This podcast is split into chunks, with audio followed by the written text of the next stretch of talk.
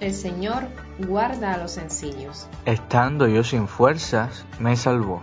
Mientras te preparas para la misa, el Señor se acerca, te encuentra, se pone delante de ti y con sus manos en tus oídos te dice, Efeta. Yo te buscaba hasta que te encontré, necesitaba de ti. Tú me llamaste y la puerta te abrí, me revelaste tu amor.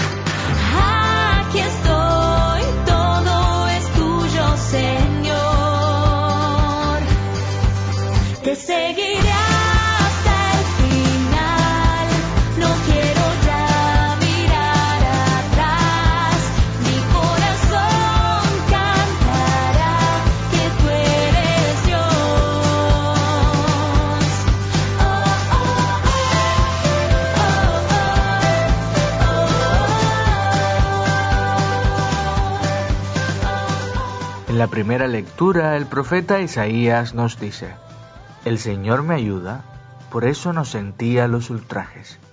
Por eso endurecí el rostro como pedernal, sabiendo que no quedaría defraudado. No podemos engañarnos pensando que seguir a Jesús será siempre fácil y agradable. Muchas veces, por ser fieles a su palabra y ser coherentes con nuestra fe, seremos condenados y difamados. Caeremos mal y seremos víctimas de amenazas e injusticias. El mismo Jesús ante su pasión lo dijo a sus discípulos. El hermano entregará a muerte al hermano y el padre al hijo. Los hijos se rebelarán contra sus padres y les darán muerte.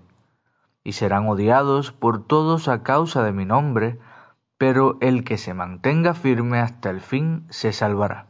Solamente es posible pasar por tantas calamidades y aflicciones por causa de Jesús, porque sabemos y creemos en la resurrección del último día, porque tenemos la certeza que Él no nos abandona, que no estamos solos en este caminar y sobre todo que seguimos los pasos de aquel que sufrió mucho más que cualquier ser humano por nuestra salvación. Te invito a que pienses en aquellos momentos en los que has sufrido por ser fiel a Jesús y agradezcas de corazón a Dios por hacerte partícipe de su pasión. Piensa también en los momentos que el miedo o la debilidad te han vencido y no has sido capaz de vivir coherentemente, para que pidas perdón y pidas fuerzas necesarias para superarlos.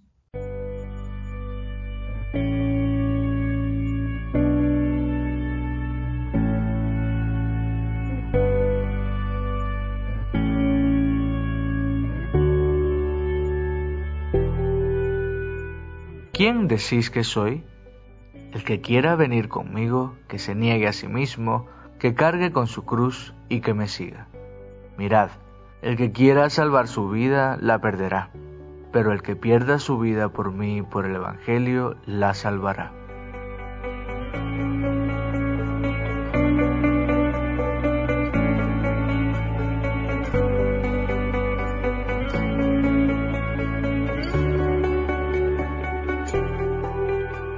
El plan de Dios es difícil de entender. Viene a salvar al hombre y hacerlo implica sufrir, padecer, morir y resucitar. Todo lo que está fuera del plan de Dios no conduce a la salvación. Todo lo que aleje al hombre de Dios difícilmente, por no decir imposible, lo conducirá a su salvación. Seguir a Jesús no es obligatorio, es una decisión libre de cada uno.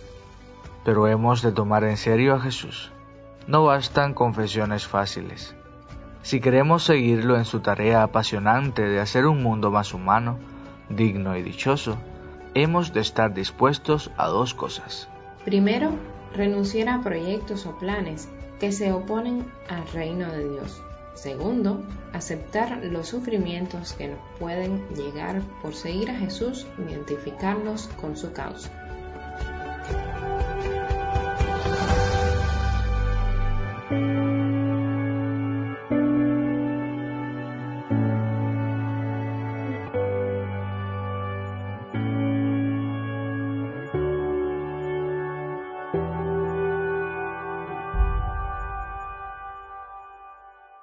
Te invito a que frente al Santísimo te hagas esa pregunta.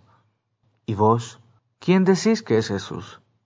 Y ojalá respondas no con teorías, no con títulos, no con meras palabras, sino desde la intimidad, desde la profundidad, de la hondura, de corazón a corazón.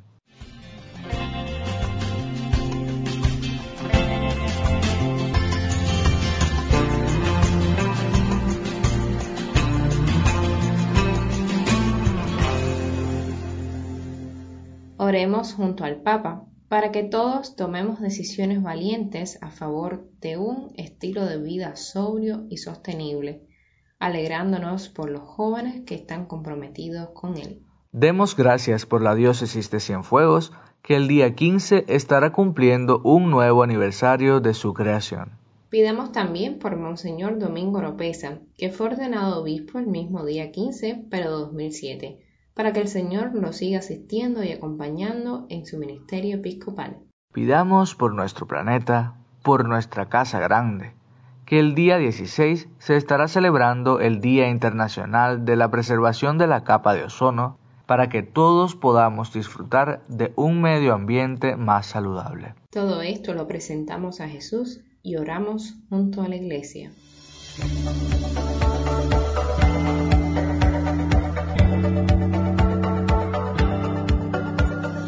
Oh Dios, creador y dueño de todas las cosas, míranos y para que sintamos el efecto de tu amor, concédenos servirte de todo corazón. Por nuestro Señor Jesucristo, tu Hijo, que vive y reina contigo en la unidad del Espíritu Santo y es Dios por los siglos de los siglos. Amén. Tú eres la meta que quiero alcanzar, vida, camino y verdad.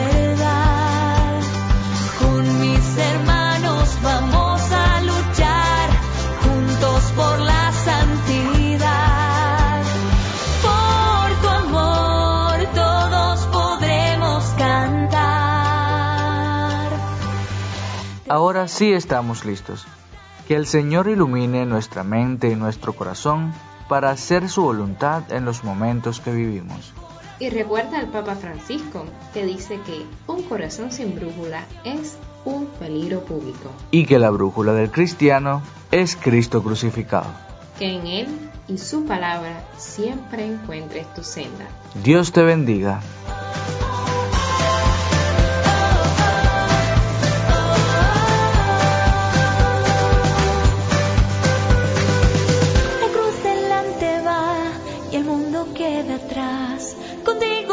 hasta la eternidad. La cruz delante va y el mundo queda atrás. Contigo voy hasta la eternidad. La cruz delante va y el mundo queda atrás. Contigo voy hasta la eternidad.